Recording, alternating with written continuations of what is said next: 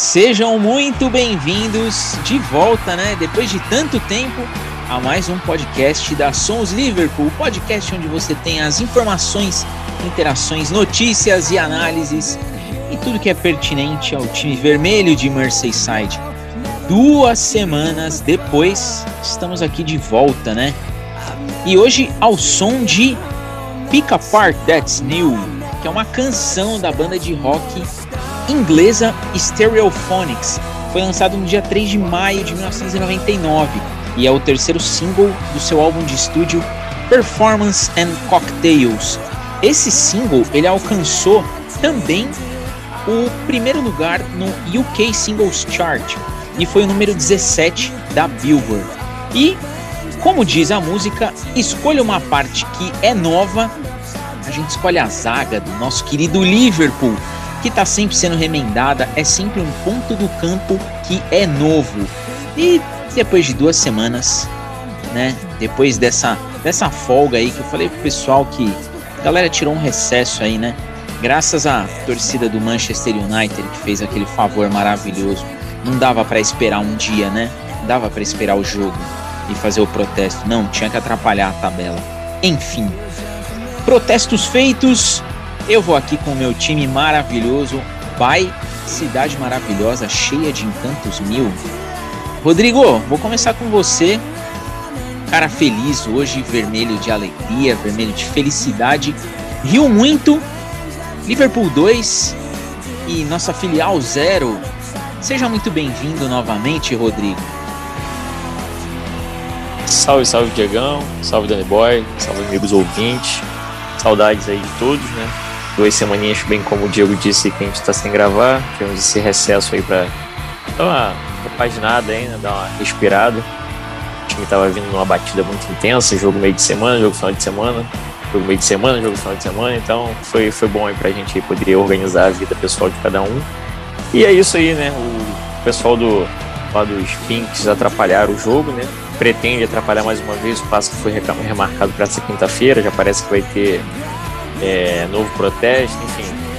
E é, zaralhou um pouquinho a, a, tabela, mas enfim, tivemos jogo no final de semana agora. Thiago, enfim, marcou seu primeiro gol, 2 a 0 fora o baile. Mentira, não teve baile não, foi até um jogo bem um pouco complicado, mas o que importa é que o Alisson fechou o gol. Nosso querido Ali God, Man of the Match, vamos, vamos destrinchar esse jogo aí. E ele, nosso paladino, que tá sumido, hein? Nosso paladino tá sumido, mas hoje ele tá de volta. Quase que não vem, mas está aqui com a gente. Não podia deixar essa presença virar ausência. Pierce, seja muito bem-vindo novamente. Que recesso, hein, Pierce? Fala Diego, fala Rodrigo, boa noite todo mundo que tá gente aí. É, períodozinho de, de folga, o time teve tempo para treinar, em tese teve tempo para recuperar jogador, a gente só não contava que ia lesionar mais quatro de repente. E mais uma vitória, já são. Eu acho que é importante ressaltar que já são seis jogos sem perder na Premier League, né? Então, desde o dia 15 de março, o Liverpool teve quatro vitórias e dois empates. Então, mesmo com um pouco de sofrimento, dá para dizer que a pior parte da, da temporada já passou. Foi aquele janeiro e fevereiro que afundou a temporada absurdamente. Que vale sempre lembrar que em dezembro a gente estava na liderança, quando virou o ano. Então foi realmente dois meses terríveis ali que acabaram com todas as chances de título na Premier League. Conseguiu disputar o G4 e agora estamos correndo contra o prejuízo para ver o que dá. Passadas as apresentações, eu vou direto ao ponto. Né? Vou começar essa, vamos começar essa análise dessa partida que foi uma partida boa. Acho que a gente tem bastante o que destacar desse jogo contra o Southampton, né? Nossa filial, a nossa nosso time B. Acho que tem bastante coisa aí pra gente destrinchar. Eu vou começar com você, Rodrigo. Você já deu a amostra aí do que de muito assunto novo que a gente tem para abordar. Um jogo até seguro do Liverpool, né? Um jogo de certa forma que o time teve o domínio, é, no momento em que não teve muito bem ressaltado o Alisson fazendo mais uma daquelas partidas que a gente está acostumado, fechando o gol e crescendo demais em cima do atacante. Mas eu vou destacar, e aí por isso que eu vou começar com você, a atuação do Thiago.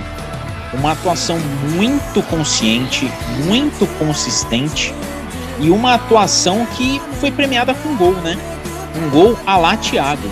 Aquela bola que ele puxa da lateral, vem trazendo para o meio, faz o famigerado facão, bate de chapa e caixa. O que, que você achou desse 2 a 0 um gol, aliás, o gol do Thiago veio para sacramentar no momento em que tava, a gente estava até meio receoso, né? Pô, vai chegar no fim do jogo, nós vamos tomar aquele gol de empate, mas Thiago Alcântara bateu o último prego do caixão do Southampton. O que, que você achou dessa partida, Rodrigo? Eu acho que você resumiu muito bem aí, o Diegão. Foi um jogo que, de certa forma, muito do trio ofensivo. É mais uma, voltou, enfim, a jogar bem, ao meu ver. Eu acho que o jogo estava mais confiante. Ainda falta um pouco arriscar mais em algumas determinadas horas, mas aí eu acho que é um, um, pouco de um time como um todo, sabe? Aquela hora que, porra, dá pra bater, o cara quer tocar, aquilo que eu já, já, já falei bastante aqui nos episódios, né? Mas eu gostei da atuação do trio de frente, cara. Eu gostei, eu achei que o Jota, por mais que tenha exagerado um pouco na hora de algumas finalizações. Teve uma hora que, porra, ele quase, ele quase fez um golaço, veio tabelando ali no primeiro tempo ainda, ele meteu um golaço muito bonito. E, e o goleiro pegou. Então, assim, eu concordo que o time jogou bem, criou bastante, mas é aquilo, né? A gente voltou mais uma vez a criar bastante, a, a sair na frente do placar, mas a correr um risco né? Que foi a gente ficar com esse 1 a 0 até o final do jogo, até o Thiago vir e sacramentar a, a vitória, né? Porque o Alisson trabalhou e trabalhou bem. Né? Demos alguns contra-ataques, o time do Southampton ia jogar no contra-ataque, isso era nítido, até por conta da formação que eles utilizam, é, que eles utilizam, né? O, aquele telha enjoado, aquele molequinho, corre pra cacete, vira e mexe, ele tava sempre aparecendo ali para poder incomodar, saindo por trás dos laterais. E a gente voltando a ter problema mais uma vez com relação à dupla de zaga, né? É, é, o Danny Boy daqui a pouco vai brifar um pouco sobre isso daí, vai trazer as informações mais, mais apuradas aí pra gente.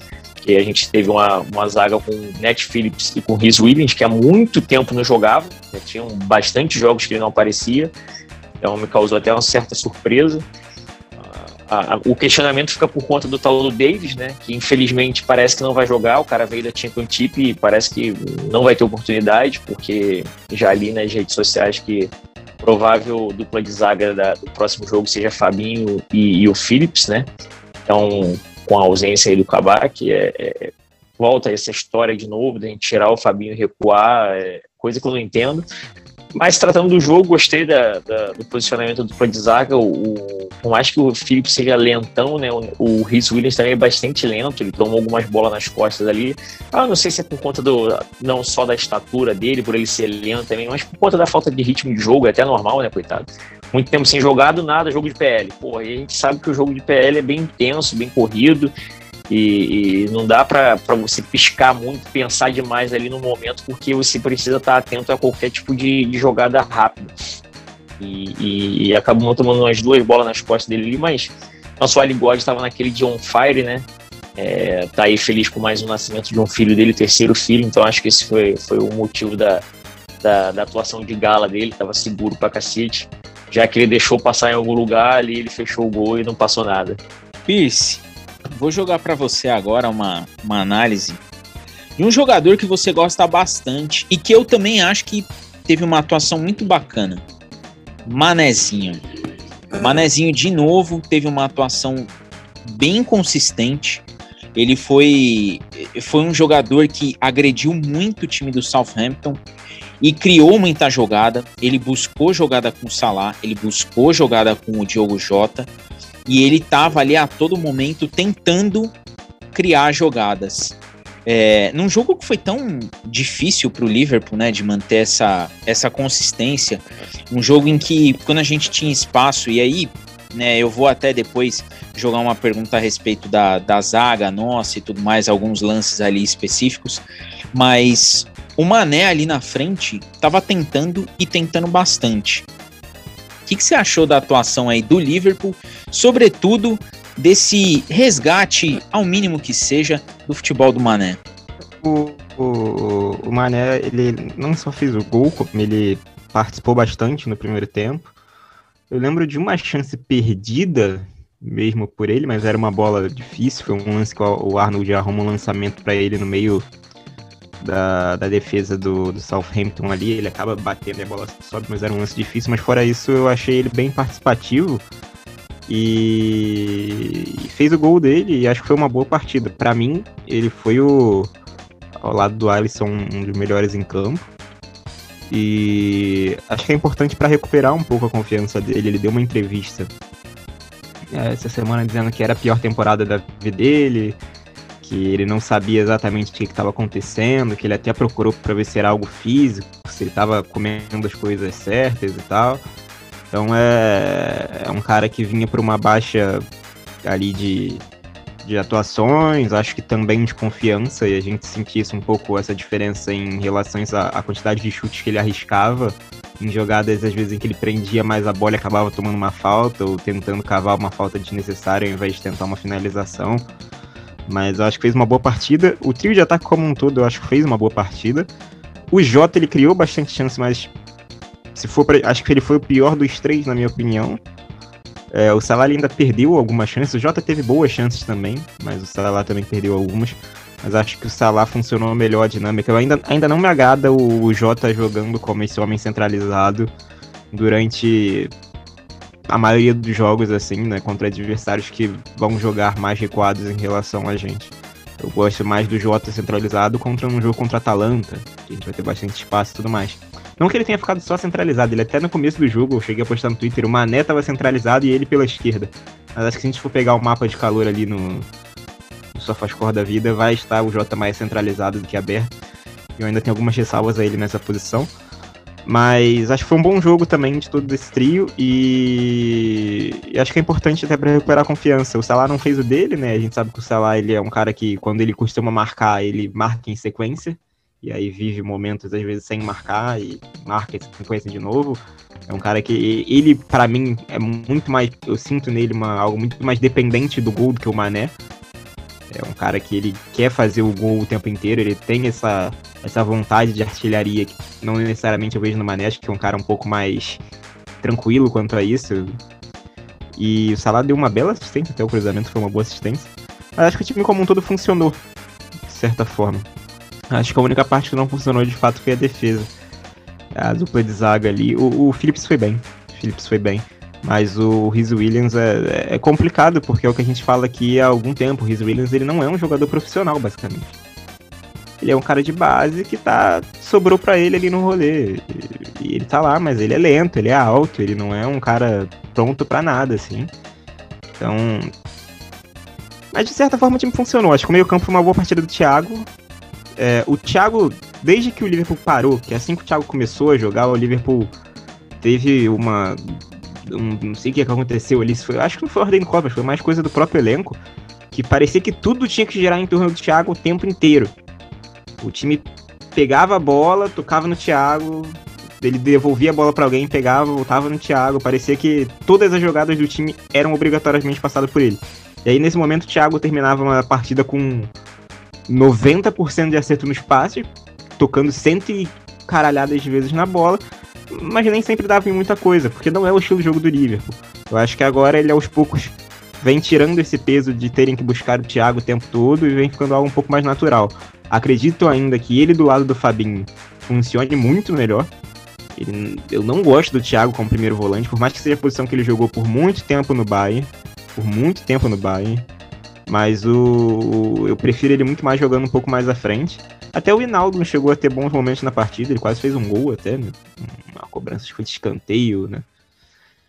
Mas o time inteiro como um todo funcionou. Assim, acho que é um ponto positivo dessa sequência. Contra o Newcastle e contra o Leeds, o Liverpool tinha jogado bem, o Liverpool criou muitas chances, o Liverpool teve muitas oportunidades e não conseguiu converter e foi castigado com gol no final. No jogo contra o Leeds, no jogo contra o Newcastle, então foi castigado com dois.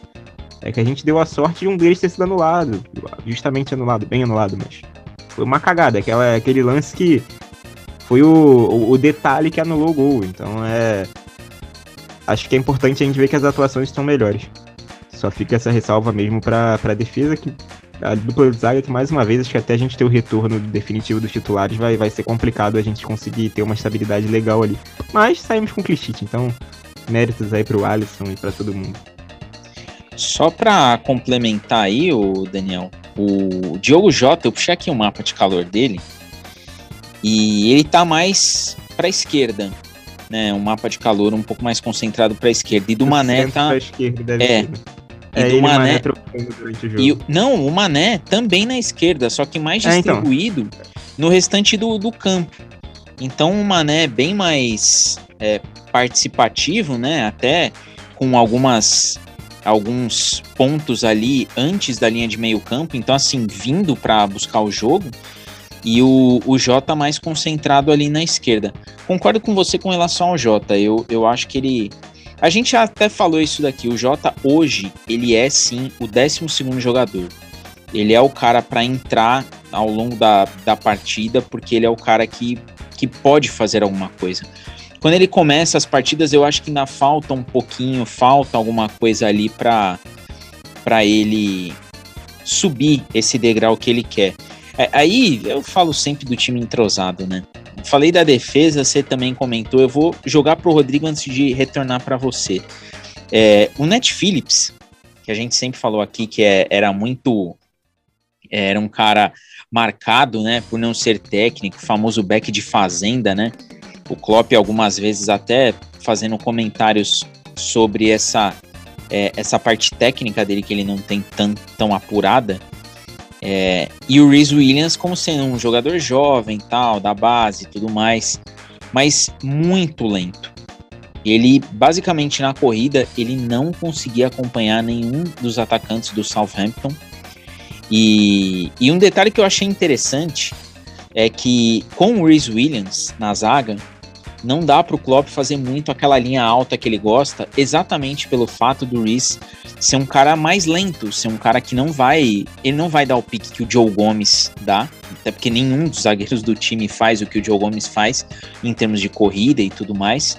E, e ele é um cara também que, assim, você vê que precisa ser talhado no bote, é um cara que precisa também tá mais entrosado com o Net Phillips, ele não faz direitinho a cobertura ainda. Então é muito bem o que você falou, é um jogador em formação.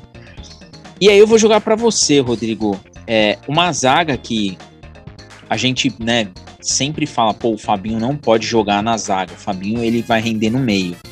Mas a gente teve que ir com uma zaga que um jogador é o back de fazenda e o outro não tem aquela velocidade que a gente espera. Não dá para o Liverpool fazer aquela linha alta de marcação com essa zaga.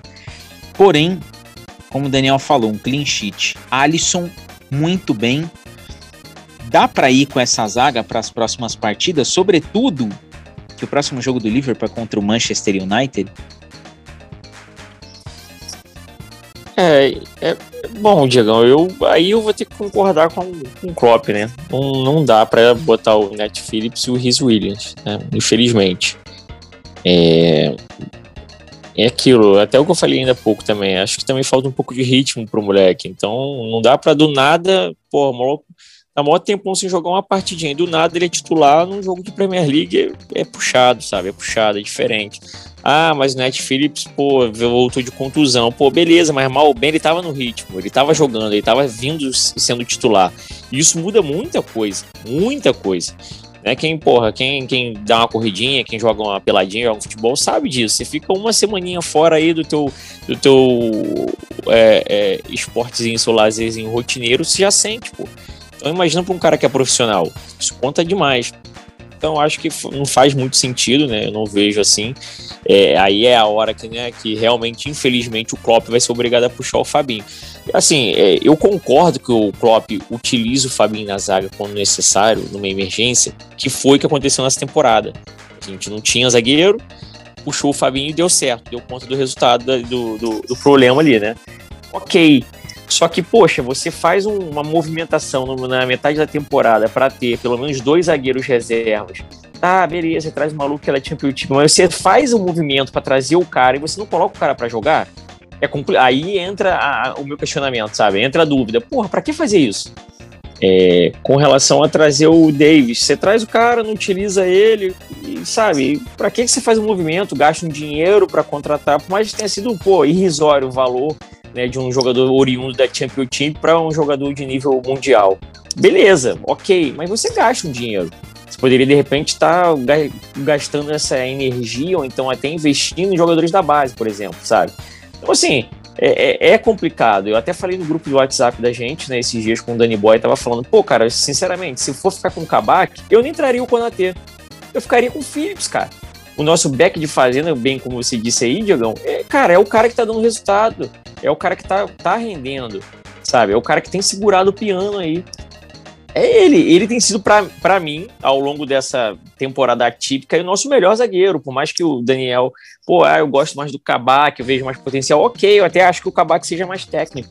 Mas pro que tem resolvido, pro estilo de jogo que a gente tem precisado, pro estilo de, de, de força de vontade, aquele jogador aguerrido, batalhador que do, porra, não tem medo de disputar nenhuma bola, num momento tão complicado como esse que a gente tá vivendo nessa temporada, cara, é o Phillips. E toda partida que ele tem atuado, ele atua bem.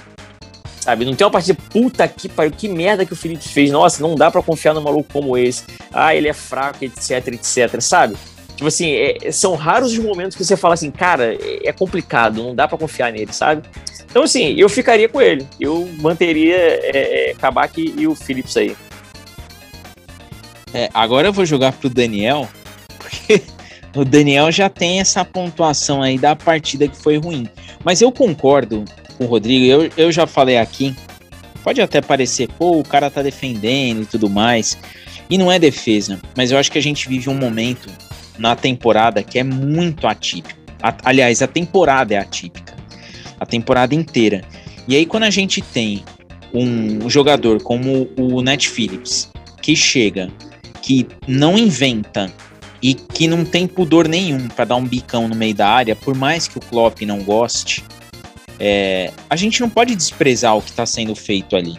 A gente não pode falar assim, ah, não, o cara, ele não é o Van Dijk, a gente já falou isso, ele não vai ser o Joe Gomes, é, ele, não, ele não vai ser um cara técnico, mas ele é o cara que tá limpando ali o trilho e segue do jeito que dá.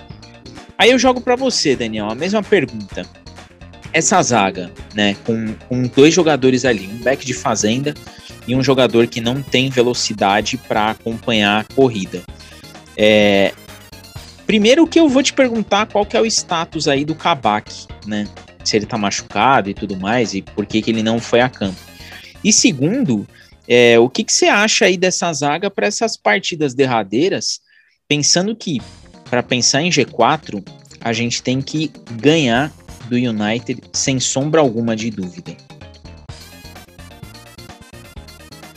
É, então, sobre a questão física dos zagueiros, o Kabak ele teve uma lesão muscular. A princípio, uma lesão muscular que não é grave. O Klopp falou isso na, na entrevista pós-jogo. E ele falou que o Ben Davis está na mesma situação. Então, o Ben Davis também está lesionado, por isso que ele não ficou nem no banco nessas últimas partidas aí. Ele também teve esse problema.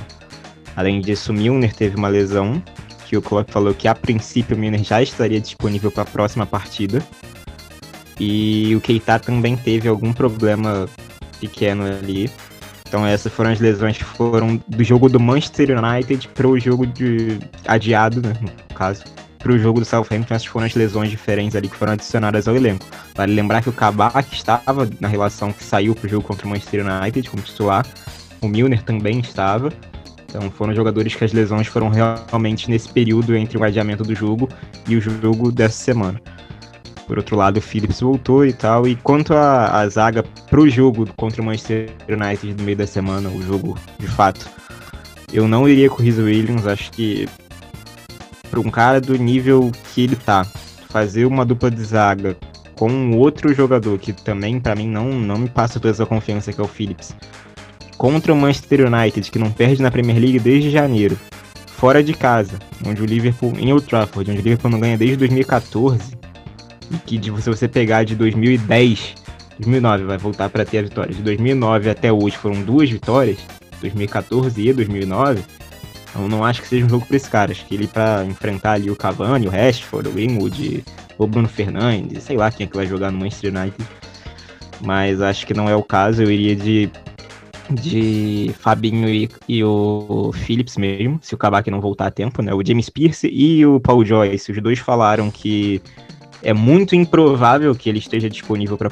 partida. Não descartaram de vez, mas quando se fala que é muito improvável, é provavelmente porque o cara não vai, não vai estar disponível.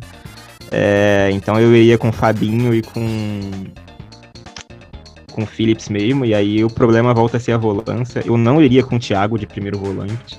Eu acho que tem um lance que me mostra um dos motivos de eu não gostar do Thiago naquela posição, é que o Thiago ele é o meia mais genial, com aquele selo diferente que a gente tem. O meu problema é quando isso acontece em momentos que não poderiam acontecer. Por exemplo, vale lembrar antes do gol, o, o Alisson faz uma grande defesa numa das finalizações de alguém de Southampton, que eu não lembro o nome agora. E aí ele sai jogando, o, ele toca no Thiago, é algo assim que dá sequência na jogada, a bola para no pé do Thiago na entrada da área, ele resolve deixar um calcanhar pro Arnold. E aí nesse lance os dois se embolam e alguém finaliza e o Alisson faz uma defesa até tranquila, porque a bola foi no meio do gol, mas assim, e dali sai o lance do origem do gol.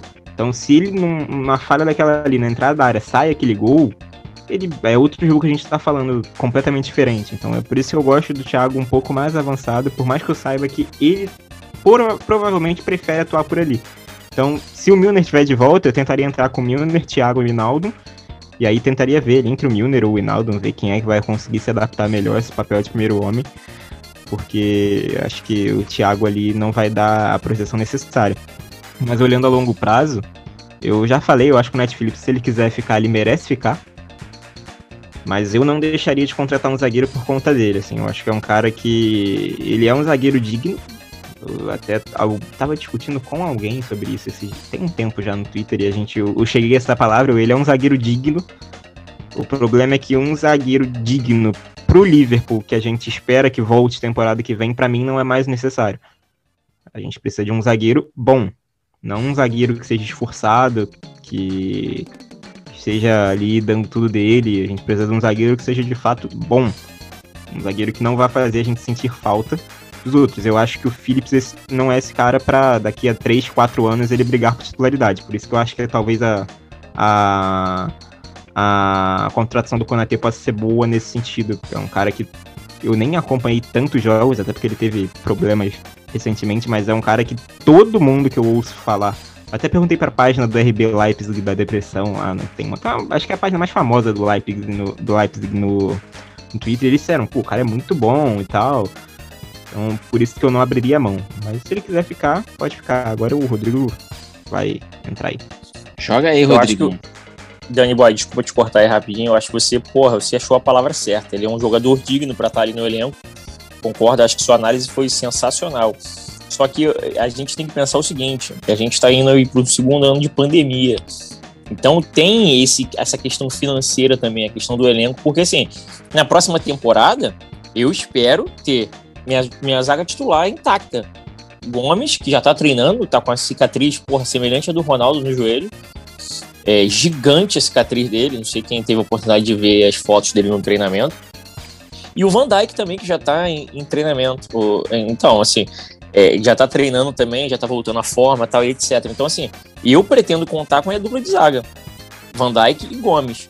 Aí, pô, a gente contratando o Kabak, tendo o Matip de vidro que vai ficar nesse chove no molha, pelo visto, é igual o Van Dijk também deve ficar aí se arrastando até o final do contrato. E você tendo Phillips, eu sinceramente fecharia o elenco com esses cinco.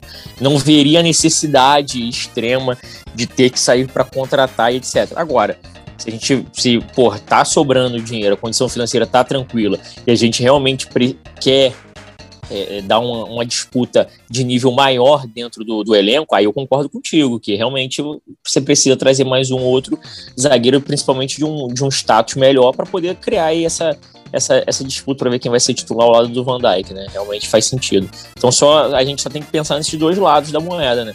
Que é temos que ver o lado financeiro, indo para dois anos de, de, pandemia, eu acho que valeria a pena se manter do jeito que tá hoje. Isso porque eu não tô nem contando o tal do Davis, né? Tem o camarada que eu tava citando ainda há pouco, que não sabe o que vai fazer com ele. Quer dizer, então é só aí você vai ter que seis zagueiros. É, eu acho que é demais. É, então, assim, a gente tem que esperar para ver o que vai acontecer aí por essa, essa virada de, de temporada, essa última janela aí de antes da temporada que vem.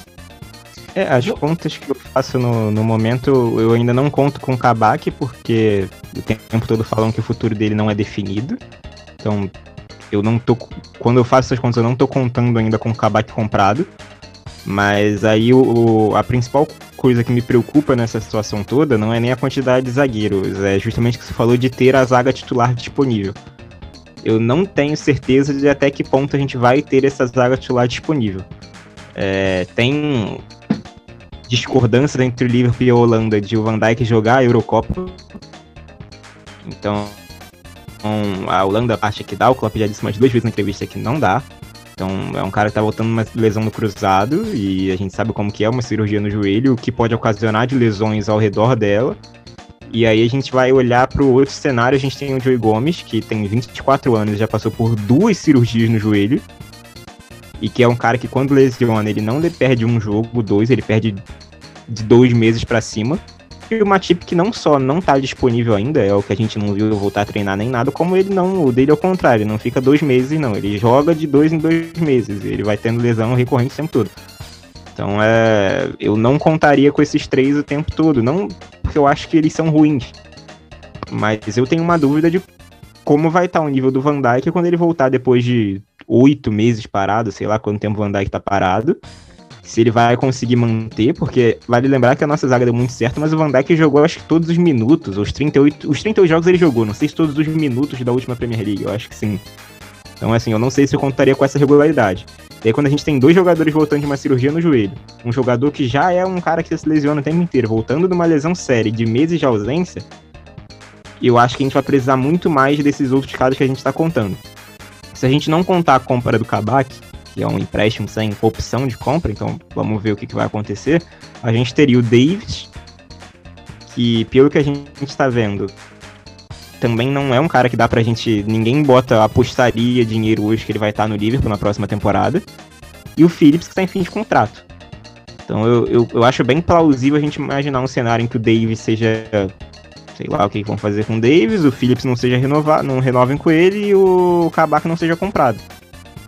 E aí, para mim, seria importante a gente ter um zagueiro, numa contratar um zagueiro nesse momento, essa janela inteira, a próxima janela, na verdade, eu acho que não é só uma janela pra gente resolver problemas, como é uma janela pra gente evitar problemas futuros. A gente tem um elenco que agora tá chegando num ponto em que a... os jogadores vão começar a gente a olhar e pensar, pô, quando esse cara vai sair do elenco? Sabe? O Van Dijk e o Matip tem 29 e 30 anos, só que os dois estão andando de uma lesão grave. Pra zagueiro, 29 e 30 anos é tranquilo, em tese, mas o Matip tem lesão desde os 15 anos, eu acho, e o Van Dijk tá voltando uma lesão de cruzado. Matip nasceu lesionado. Ele Exatamente. Deve, ele deve ter sido... Ele, aliás, eu acho que ele é uma lesão, entendeu? Alguém da Exato. família dele teve uma lesão, lesão ao Matip. O nosso meio de campo, você tem o Thiago com 30, o Henderson com 30, você vai ter o Milner com 35, 36 você vai ter no ataque o Salah, o Mané, o Firmino, todos com 29. Então é, é uma janela que não só eu pensaria em resolver problemas. A gente.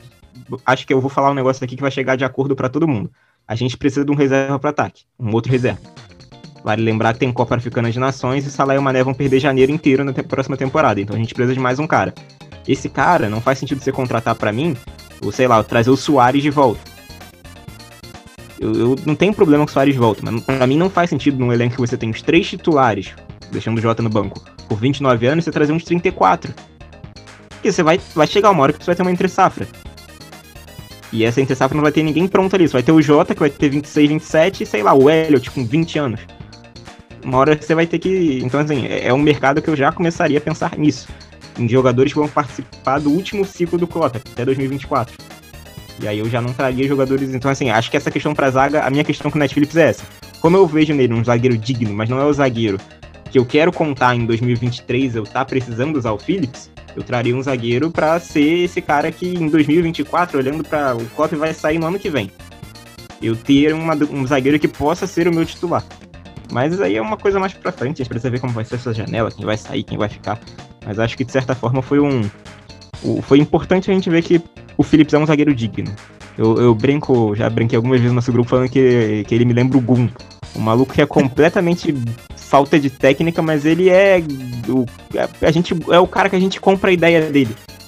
Porque a história dele é maneira, é um cara que é inglês, ele veio do nada e tá ali, tá jogando e pega clean sheet Champions League, tira a bola rasteira de cabeça. E é isso. Inclusive, aproveitar o que eu falei nesse nosso grupo, Cara, no jogo de ontem a gente entrou com Fabinho, Net Phillips e, Dave, e o Davis, mano. O, o Riz Williams. Os três sem mais de 1,90m. A gente não faz um gol de escanteio há muito tempo. Eu acho que esse ano a gente não fez um gol de escanteio. Isso me incomoda de um jeito absurdo. O Phillips, ele, é ele tira todas as bolas da defesa de cabeça. Ele teve duas chances de fazer gol de cabeça. E ele. Uma ele afastou. A bola veio na, na direção do gol, ele de frente pro gol, ele jogou a bola quase pra lateral de cabeça e a outra ele perdeu o gol. Então, assim, é outra questão que eu queria só ressaltar esse ponto. A gente precisa arrumar alguém para fazer gol em bola parada desde que o Van Dijk lesionou, porque não tá rolando mais. Eu vou aproveitar essa excepcional análise do, do Daniel. Eu vou jogar uma pergunta agora pro Rodrigo. Pegando, eh, pegando muito dessas informações aí que ele, que ele colocou pra gente. E aí eu vou até expor aqui a, a minha opinião e perguntar aqui pro, pro Rodrigo.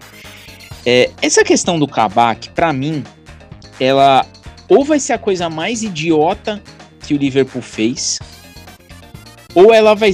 Ou assim, alguém tem alguma informação aí sobre o jogador, ou sei lá, tem algum coelho na cartola que ninguém sabe. Porque assim, o Kabak, ele é um jogador que, pelo menos há umas duas janelas, já vinha sendo ventilado que ele viria para o Liverpool, né? Kabak, tal, Oza Kabak, não sei o que, papapá, papá. Não veio. Passou uma janela, o Liverpool pô, vai começar a temporada e deu essa pane generalizada, né? Troca de centro de treinamento, aí essa questão de, de magia que deve ter acontecido lá, que destruiu o time, assim, simplesmente um time que era de, de aço, né? E virou um time de papel.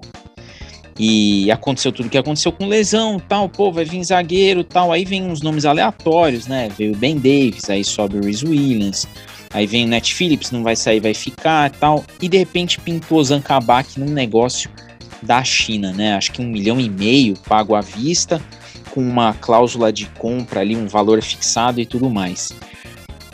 O Kabak chegou, jogou e ok. Não vou dizer que ele ah, ganhou o coração da torcida tal, mas o pessoal olhou e viu ali. Nós vimos aqui, pô, tem uma esperança, pô, o cara, bom jogador tal.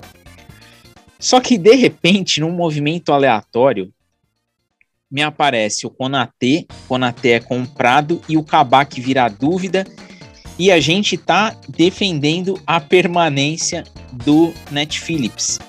Aí vai minha pergunta, Rodrigo.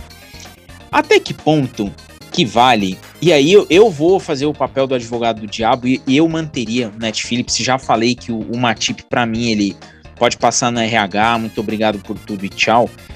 Mas não é estranho essa situação do Kabak, que é um jogador que chegou, é um jogador que jogou, é um jogador que foi bem, mas que tá com futuro indefinido. E o Matip, de vidro, é um jogador que todo mundo fala, não, mas a hora que ele voltar, a hora que ele voltar, ele joga dois jogos e fica 17 sumido.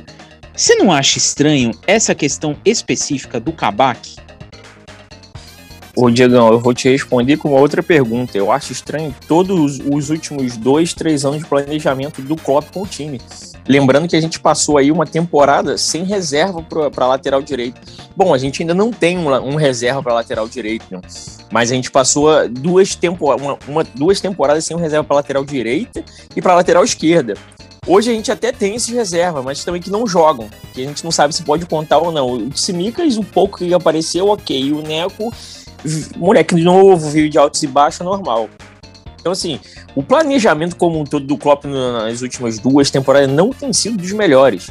Né? É, concordo com o Daniel quando ele fala que a gente precisa realmente correr atrás de um atacante, até para melhorar o nosso sistema ofensivo, porque só contar com os três, com os três, ah, chegou o Jota, ok.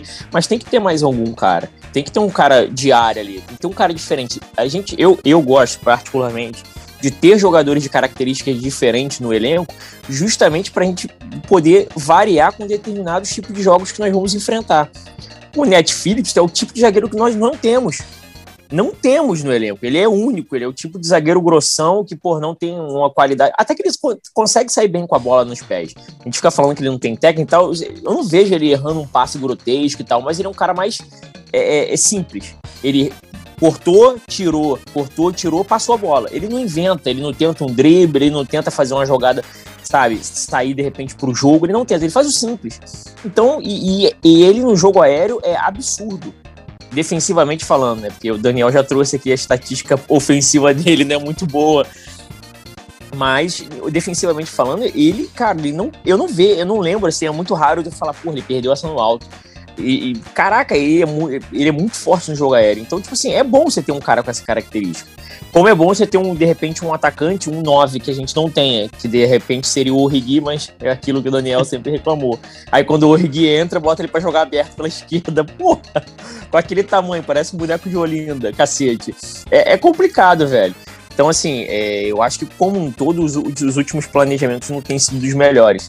E essa situação dos, dos zagueiros vai se tornar ainda mais complicado ainda porque é, é, é, é, uma situação tipo assim, é o que o Daniel falou, a gente tem, pode ficar com seis, mas você não pode contar com três por conta dos, das lesões, é, é, não sabe se o Matip fica, não sabe se o Kabak vai ficar, quer dizer, é capaz de terminar o final a gente acabar com três zagueiros de novo, quer dizer, uma temporada que era para ter seis, sete zagueiros, a gente voltar a ter três novamente.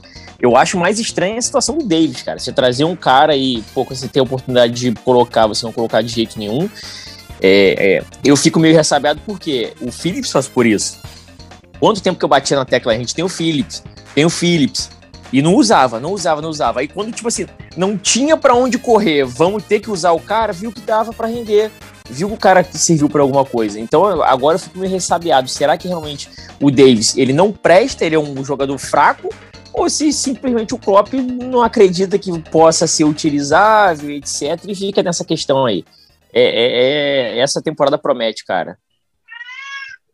Daniel, agora eu vou jogar para você, pegando um pouquinho desse, desse gancho aí, dessa questão de planejamento. É, de fato, o Liverpool foi buscar o Jota, né? É, numa oportunidade de mercado e tudo mais. E aos 48 do segundo tempo, ali naquela janela, né? O último momento ali, pô, fechou com o Diogo Jota. É, essas posições de carência, eu acrescentaria mais uma. É, o Rodrigo ele usou um, um, termo que eu gosto demais: jogadores de características únicas. A gente não tem um meio armador no time. A gente tem o Thiago, que dispensa comentários, mas o Thiago ele é aquele cara que ele vem mostrando que ele rende mais jogando de trás. E, mas a gente não tem aquele meia clássico que vai pegar a bola, que vai rodar a bola da esquerda para a direita, que vai ser o articulador. Você não acha que essa é uma outra posição que, até pensando nesse jogo contra o Southampton, acho que faltou um pouco disso. Um jogador para segurar a bola e falar: não, quem vai ditar o ritmo do jogo sou eu. Você não acha que esse jogador também pode ser um ponto de diferença no, no restante aí da caminhada do time, nesse, nesse último momento aí da, da era Klopp? Então, o nosso estilo de jogo não tem esse meia e acredito que vai continuar sem ter. Não imagino que seja uma posição que vai chegar a vir alguém. Em primeiro lugar, porque é uma posição que quase não existe opção no mercado. Você pegar o, o, meia clássico, clássico, o camisa 10 que o brasileiro tem, ele não existe no mercado. Ah, você fala De Bruyne, o Bruno Fernandes. O Bruno Fernandes não é. Não, ele não é o, o meia camisa 10 que o brasileiro, principalmente quem pegou ali década de 80, 90, tem na cabeça. Ele não é esse cara. Ele é um meia atacante, mas ele não é esse cara. O De Bruyne, ele também não é esse meia camisa 10 que você tem ali. O De Bruyne, ele faz uma, ele forma uma trinca de meio de campo. Ele joga muitas vezes com o Foden do lado dele, ele joga com o, o Gundogan do lado dele, às vezes ele joga um pouco mais à frente. Ele acho que essa temporada já fez até falso 9. O Chelsea contrata o Havertz o Havertz joga de falso 9. Então, assim, esse camisa 10, esse meia armador, articulador, o cara que para controlar ritmo de jogo, ele quase não tem no mercado. Você pode buscar, e aí o que eu buscaria, um meia, um meia um pouco mais ofensivo, jovem, que possa vir a ser uma opção de banco para Às vezes que o Shaqiri entrou. O Shaqiri entrou como esse meia para jogar atrás do, do Firmino ou do Jota, que a gente tiver por ali seja um cara que seja mais novo e que a gente acredite que possa ter um futuro a longo prazo.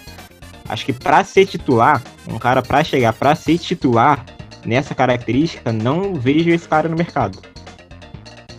Acho que talvez se você pegar aí um scout maneiro, deva ter. Esse, esse joga, algum jogador com essa característica existe, mas para ser titular, um Liverpool inteiro disponível, não vejo ninguém que chegue com essa banca toda, sabe?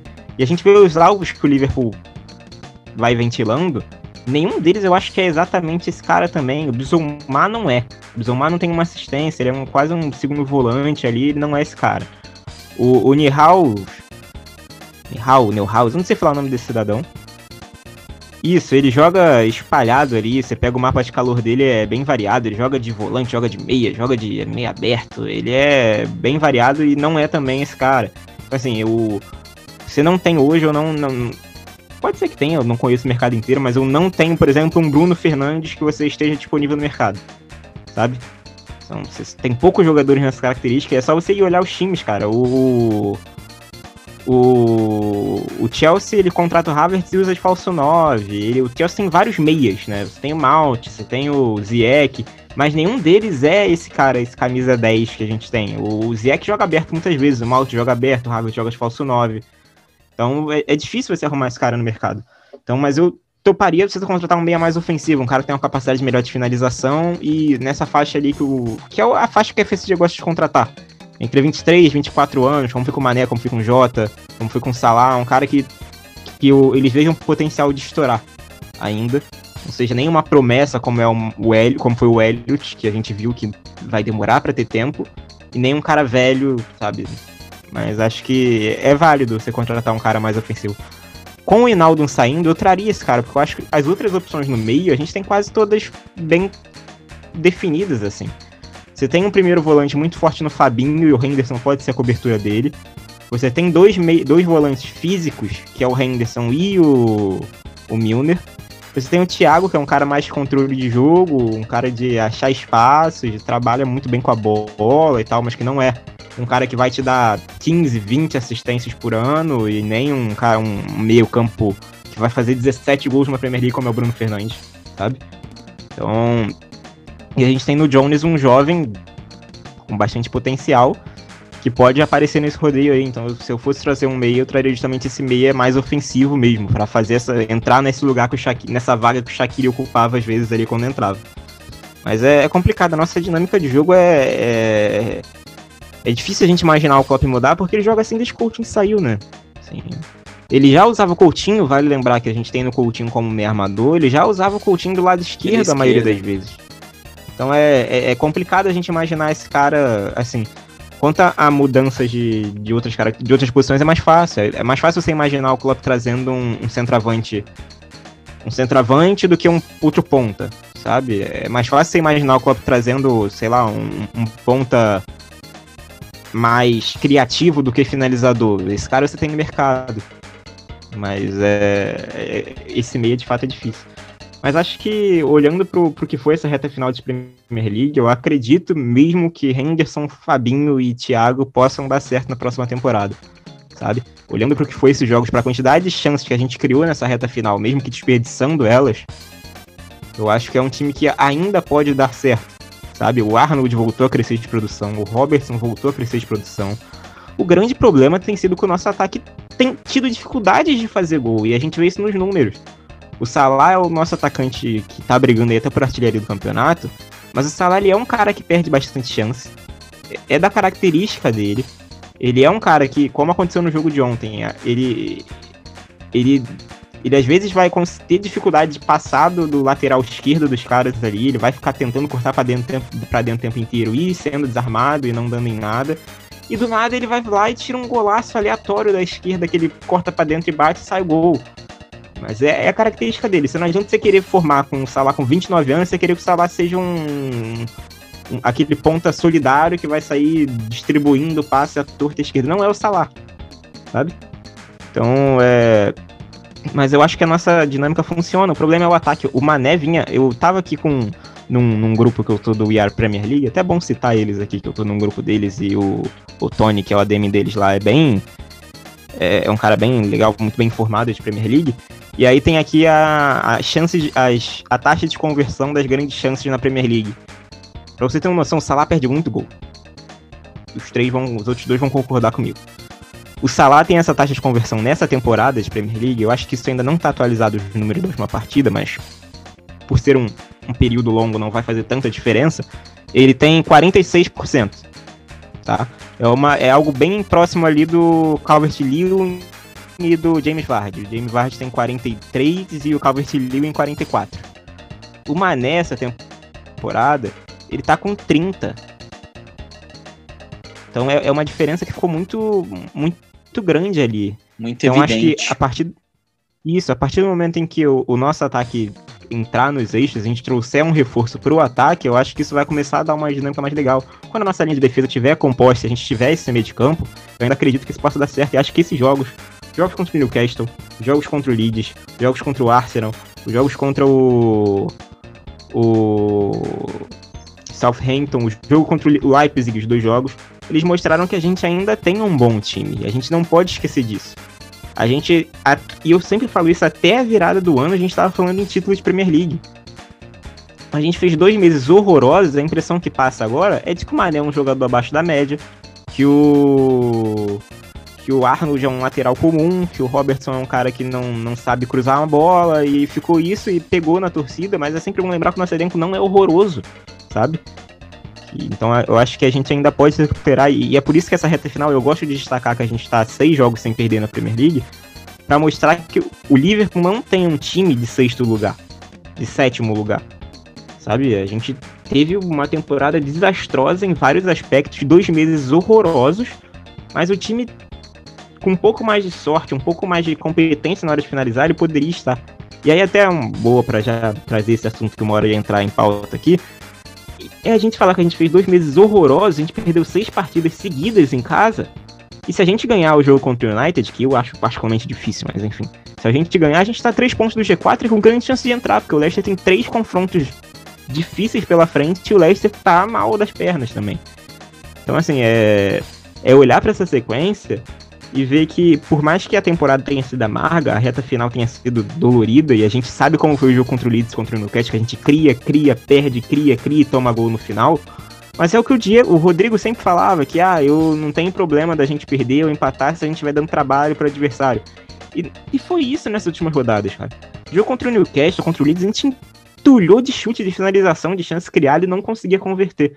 Então acho que o, o pior já passou e eu sigo dizendo que o pior já passou. É, é a gente fazer um bom mercado, dar uma rejuvenescida nesse elenco, dispensar quem não tem condição mais, Origi, o Shaqiri, e fazer um bom mercado, trabalhar legal e na próxima temporada, com Champions League, com Europa League, acho que a gente consegue ter um desempenho bem mais tranquilo na Premier League.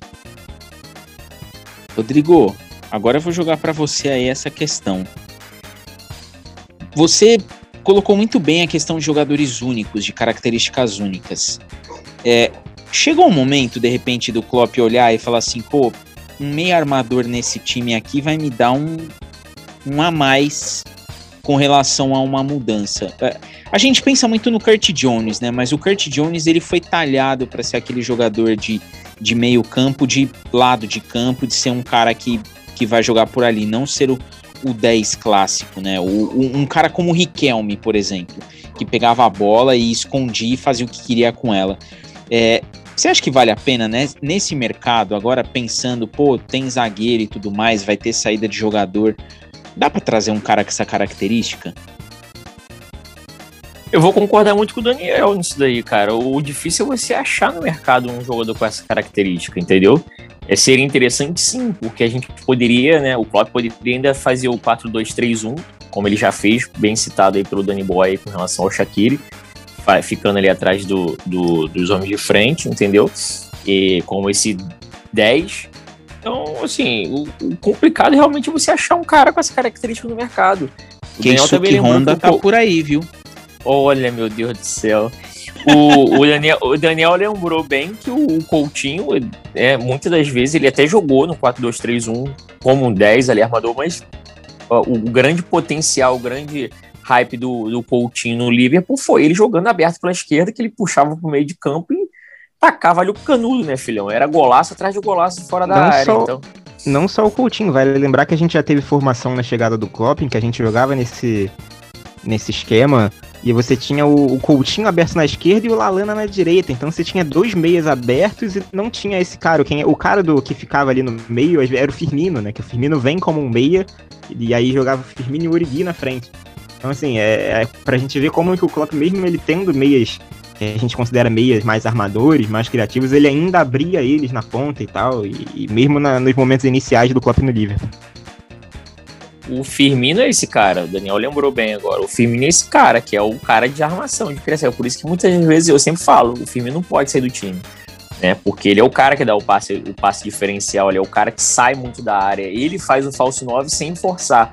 Ele é o falso 9 sem forçar, porque ele muitas das vezes vai e volta, vai e volta, perambula ali por, muito pelo. povoa muito meio de campo e acaba criando as jogadas. Né?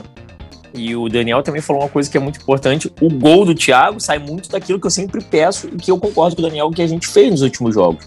Que é, cara, abriu, clareou, bate pro gol, pô. Bate pro gol, sabe? E concordo muito com ele também quando ele fala que a gente nos últimos jogos tem arriscado bastante, verdade, a gente tem chutado bastante a gol. E, e é, é, realmente a gente tem pecado mais na, na, nas finalizações. Então, assim, é, eu acho que achar esse camarada aí, esse camisa 10 no mercado hoje vai ser uma, uma missão um tanto que complicada. Talvez a gente pudesse adaptar. Eu acho que o Kurt tem a característica de um jogador 10, de um clássico 10, assim, do cara que, que ele gira bem o jogo, ele trabalha bem a bola, ele tem um toque curto tal, etc, etc. Ele não é um cara rápido. Não adianta você botar ele aberto, que ele é um cara de muita velocidade, tem um chute de média e longa distância interessante. Talvez, quem sabe, se treinar, tendo tempo aí da, de uma temporada para outra, aí, um períodozinho para treinamento, você treinar um moleque, de repente acaba funcionando. Não sei. Pode ser uma tentativa, sabe? O, o eu queria ver o, o Elliot. O Elliot acho que seria um. Porra, ele tá arrebentando na Championship, cara. O moleque tá fazendo golaço e o cacete. Porra, ele, é, ele meteu um de cobertura agora na última rodada. Sensacional, cara. Sensacional. Uma cavadinha ali, pô, lembrou eu dos meus tempos áureos na pelada. Entendeu? Então, normal. Aqui, pra quem é craque, craque se reconhece, entendeu? Pode falar, Daniel. Não, não, só pra aproveitar que a gente falou de Championship, é, a gente tem três jogadores, jogadores emprestados na Championship, né? Três, assim, que estão tendo algum destaque. Você tem o Elliot, que é. Eu até compartilhei, ele fez um, um post. O, o, ele fez o gol desse gol que o Rodrigo citou, e aí no, no tweet lá do, do. Eu esqueci o nome do time, senhor. Do Blackburn, eu fui ver os comentários lá, as respostas. Estava todos os torcedores do Blackburn agradecendo e tal, falando que. A gente falando que era um jogador de geração, que não sei o quê. Então, assim, é um cara que ele deixou muitas boas impressões. E, e ele termina com muitas assistências, terminou com 11 assistências, fez bastante gol. E ele é esse cara que. Mas ele não é meia, vale sempre lembrar, ele é um cara que joga mais pela direita também. E a gente tem ali o Harry Wilson, que também fez bastante gol e assistência lá no Cardiff. E, curiosamente, o que deixa a negociação do, do nosso querido Ben Davis ainda mais estranha é que, como compensação ao Ben Davis, a gente também emprestou pro, pro Preston o. O holandezinho lá. Que aparentemente é titular no, no, no, Terminou a temporada como titular no Preston indo bem. Então a gente tem esses três jogadores de empréstimo aí. E o, o Harry Wilson já saiu essa tem, temporada. Tem uma ressalva, tem uma ressalva rapidinha em, cima do Vandenberg, né? É, ele, os últimos seis jogos do, do Preston North End, é, eles terminaram cinco partidas com clean sheet, com ele sendo titular nesses seis jogos. Exatamente. É claro que a Championship é outro nível completamente de futebol, né? Sempre vale destacar isso. Mas então a gente tem esses três jogadores, até para informar quem tá ouvindo, o Harry Wilson muito provavelmente vai ser vendido. Falou que tem muitos times atrás dele e que dessa vez seria um negócio em definitivo. Vale lembrar que o Harry Wilson, desde a temporada que ele fez com o Derby, foi a temporada em que o Mount estava no Derby, o Tomori estava no Derby, aquela primeira temporada do Frank Lampard. Muito se falou dele ser vendido, ele acabou sendo emprestado pro Bournemouth, não foi bem. Aí ele desce novamente o nível, vai pra Championship e arrebenta lá de novo. Também não é. Não foi o craque da competição, mas faz uma boa Championship pelo o Cardiff e agora ele pode ter, ser vendido.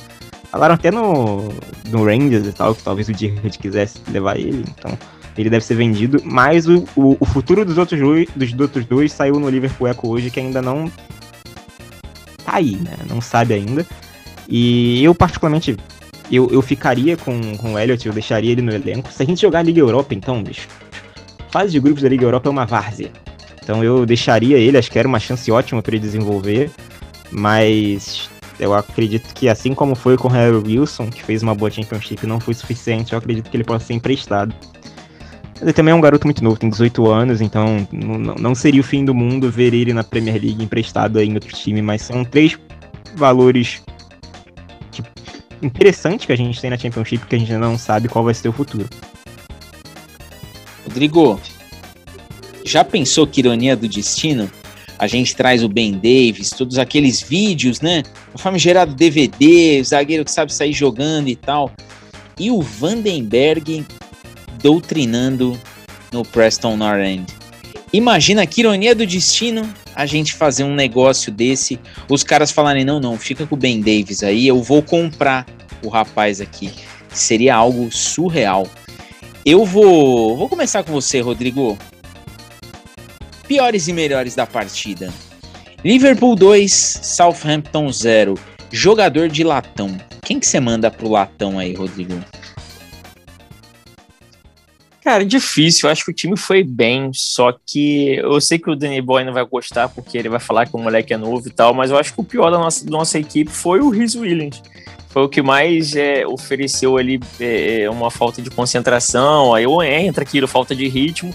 Então dessa vez vai ser mais por conta disso, né? nem porque ele foi mal, etc. Não, acho que ele pecou em alguns momentos, mas eu atribuo em outros fatores também, como falta de ritmo, o moleque ser novo, etc, etc. Então vai pro nosso querido boyzinho aí. Pierce, sua vez. Latão da partida. Quem foi? Eu acho que ninguém. Não foi aquela partida que teve uma atuação horrorosa de ninguém. Mas eu acho que. É, quando saiu a escalação, eu imaginava que o Rizzo Williams ia ser o mais fraco deles e acabou sendo.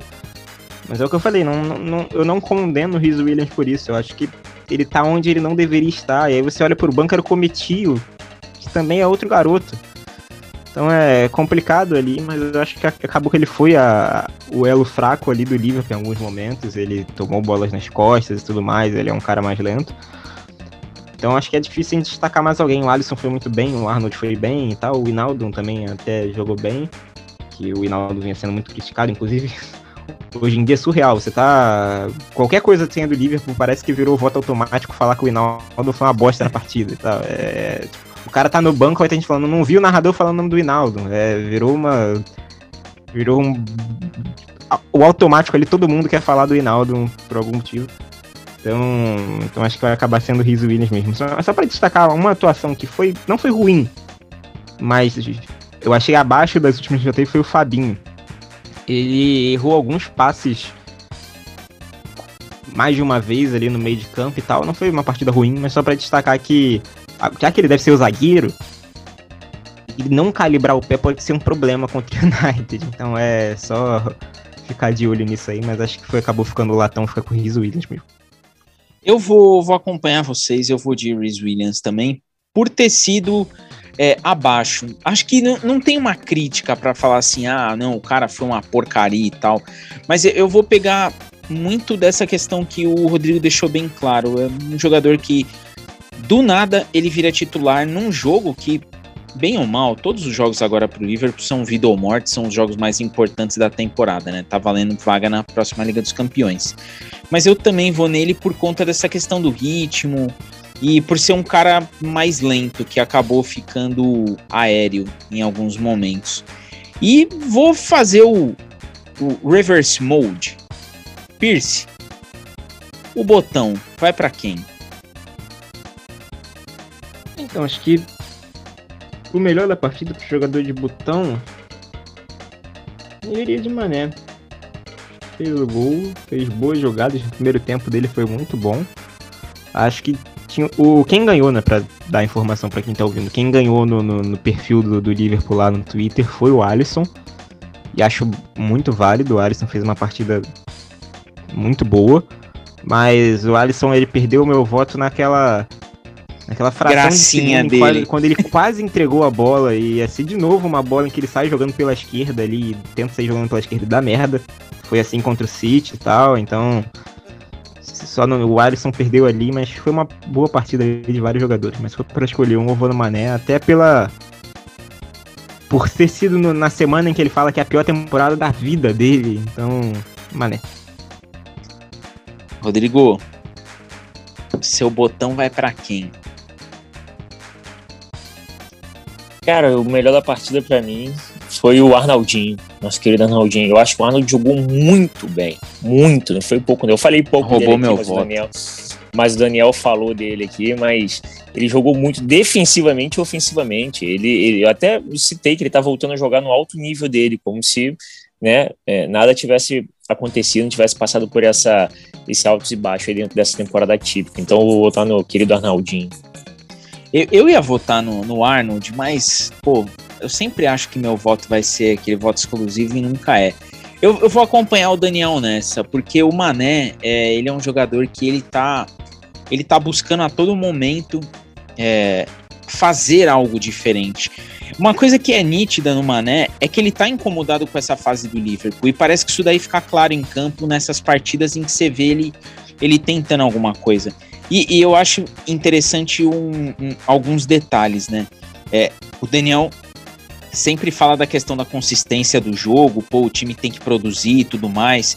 O Rodrigo deixa muito clara essa questão de, pô, é, o problema não é perder, a maneira como você perde. E eu acho que isso daí tem muito a ver com a disposição do jogador e até o entendimento que ele tem da fase do time. E eu acho que o Mané é um termômetro do, do próprio Liverpool. Você vê que ele, ele tá sempre incomodado e mesmo quando ele toma decisões erradas, é, é, nítido que ele tá preocupado com o time. Não é um preciosismo, não é um, um, jogador que, ah, o cara é fominha, ah, ele acha que ele vai resolver sozinho. Não, você percebe que é um incômodo. Então eu vou votar no, no querido Manezinho, ressaltando a grande atuação do Alisson, mas não vamos perdoar, né? O Rodrigo bem falou, pô, o Alisson todo jogo ele quer fazer uma graça. Tem, coi tem coisas que não precisam. O jogo já tava difícil. A situação nas últimas partidas já estava deixando claro que o mínimo deslize, é, a desgraça vem e ela vem sem pena. E o Alisson não precisava ter feito aquilo ali. Mas ainda bem que deu tudo certo e vencemos 2 a 0. Vai chegando aquele momento que a gente não gosta, mas que deixa claro que voltaremos tão logo o Liverpool entre em campo. E eu espero sinceramente, tá? Que a torcida do United, se é que tem algum torcedor do United que escuta a gente, se tem, tenho certeza que fica feliz porque o trabalho é muito bem feito. É, torcida do United, deixa para protestar no dia 14 ou protesta no dia 12. Não vai fazer isso no dia do jogo, porque assim, além da gente querer ver o Liverpool, a gente também quer voltar aqui. Recesso, a nossa a nossa carteira de trabalho aqui, ela tá com muito carimbo aí de, de feriados. Então, chega disso, deixa teu jogo e eu espero voltar aqui para narrar uma vitória do Liverpool diante do United e falar, Daniel, e aí? Repetimos 2014. Eu vou começar essa rodada de despedida. Rodrigo, vou começar com você. Avisa a galera que pós-jogo contra o United estaremos aqui gravando mais uma análise.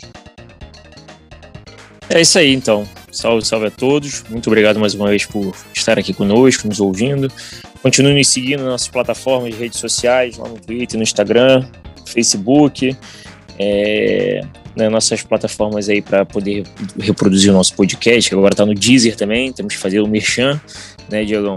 É, estamos no Deezer, tem o Spotify, tem o, a caceta toda, tá tudo aí, tudo nas redes sociais aí, tudo na internet. Estamos na internet. Então continue seguindo a gente. Obrigado aí mais uma vez pelo, pelo forte é, é, reconhecimento do nosso trabalho, pessoal. Forte abraço, Diegão. Forte abraço, Danny Boy. Até a próxima e valeu. Pierce, chegou sua vez de avisar que vamos quebrar esse tabu contra o United e que você estará de volta aqui com muitos dados na próxima partida, se Deus quiser, com três pontos e ali no cangote do Leicester. Ah, para acabar bem o podcast, então, é, o Liverpool não perde as seis rodadas. O Manchester United não perde desde janeiro. A gente não ganha no Trafford desde 2014. E com isso, eu tenho mais assim, 90% de certeza que vai ser empate esse jogo. Mas 90% de certeza. Mas Sempre um suco de otimismo. E assim, desses 90, tá? O, o, assim, uma quase certeza que tem tudo pra ser um 0x0 ou 1x1, não é tipo 3x3, 2x2, não, vai ser um jogo ruim, cara. Eu tenho, tô apostando nisso aí, vai ser um empatezinho daquele modorrento contra o United de novo, que eu não aguento mais empatar com o United. Mas se tudo der certo e a gente ganhar, Aí no próximo podcast eu tô mais animado com o Champions League, porque eu falei isso no Twitter, eu ainda tô completamente Europa League na cabeça, porque eu acho que a gente não Só vai vou deixar aqui jogo. registrado. 1x0 a gente, gol do Rigui. Boa noite. E, e aí, só pra deixar um ponto, pontuado aqui, que apesar de eu ser pessimista, a vitória não foi em vão. Eu queria dizer que, graças a Deus, a gente abriu uma distância do Tottenham. E, e- e pelo menos eu, eu- eu acho que não vai ter mais risco da gente ter que jogar Conference League na próxima temporada. Porque aí eu ia ter que arrumar alguém pra cobrir no Twitter, que eu não ia cobrir a conferência. A fase de grupos da Conference League deve ser um negócio horroroso, mas horroroso. Então já, já teve seu ponto positivo. No mínimo, a gente vai pegar uma Europa League agora, eu acredito. Então, vejamos aí o que que acontece no próximo episódio. Eu ah, vou apostar sempre né, na vitória. Eu acho que vai ser aquele 1 a 0 Jogo dificílimo. Não vou dizer que vai ser um gol do, do Origi, porque se, se ele entrar contra o United, é o sinal Gol do Ben claro. Davis. Esse, esse é outro, né? É, meu Deus. Não, se entrar, se entrar o Origi, é o sinal claro do desespero, assim, pô, vai. É o famoso vai. Mas eu aposto num- num 1 a 0 um gol aleatório ali do Alexander Arnold que ele tá merecendo. E, e eu quero vir aqui no dia 13 gravar aqui um podcast de vitória diante do United no clássico inglês, maior clássico inglês, talvez o único rival que o Liverpool tenha na Inglaterra seja o Manchester United. Talvez por isso que o Manchester United acho que ele é maior que o Liverpool, porque o rival dele é um gigante. Enfim, clubismo desligado. É, eu quero agradecer a todo mundo que segue a Somos Liverpool nas redes sociais. Estamos no Deezer. Era a última plataforma de podcast que faltava para entrar e recebemos um convite, o que mostra que estamos sendo muito bem ouvidos por vocês. Então, é, vale muito pra gente. Confesso que esse ano, esse período de pandemia aqui tem sido muito difícil para todos nós. É, para nós aqui do podcast tem sido uma experiência absurda. É, uma vitória atrás da outra, né? Não igual o Liverpool, mas melhores. E, e é bem bacana é, vermos esse, essa valorização aí do, de um podcast que é tão jovem, mas que já está presente aí em todas as, as plataformas de tocadores de podcast. Eu agradeço demais a audiência de vocês. Continuem, porque vai ficar cada vez melhor. É, algumas pessoas me perguntaram sobre zona mista. Nós estamos viabilizando um zona mista aí, porque esse jogo contra o United deixou um hiato muito grande, então traremos mais um zona mista aí para vocês. Mas quero dizer que espero voltar aqui com uma narração de vitória diante do United. Agradecer demais a essa dupla dinâmica que tá sempre aqui comigo. Dizer pro Lucas que ele tá perdoado, que ele tava resolvendo uma questão de trabalho hoje. Então, Lucas, beijo no coração para você. Está perdoado. O salve da noite é vosso. Muito obrigado. Não nos deixe caminhar sozinho jamais. E até o próximo episódio. Aliás, um parênteses antes de terminar, esse episódio nosso faltou uma festinha, porque é episódio número 50. Chegamos a 50 episódios de Somos Liverpool, sem contar zonamistas. Tudo isso graças a vocês que estão sempre conosco, não nos deixam caminhar sozinho. Eu vou bolar uma chama pro, pro logo desse podcast e vou colocar lá, porque vocês que mantêm ela acesa. Beijo no coração e fui!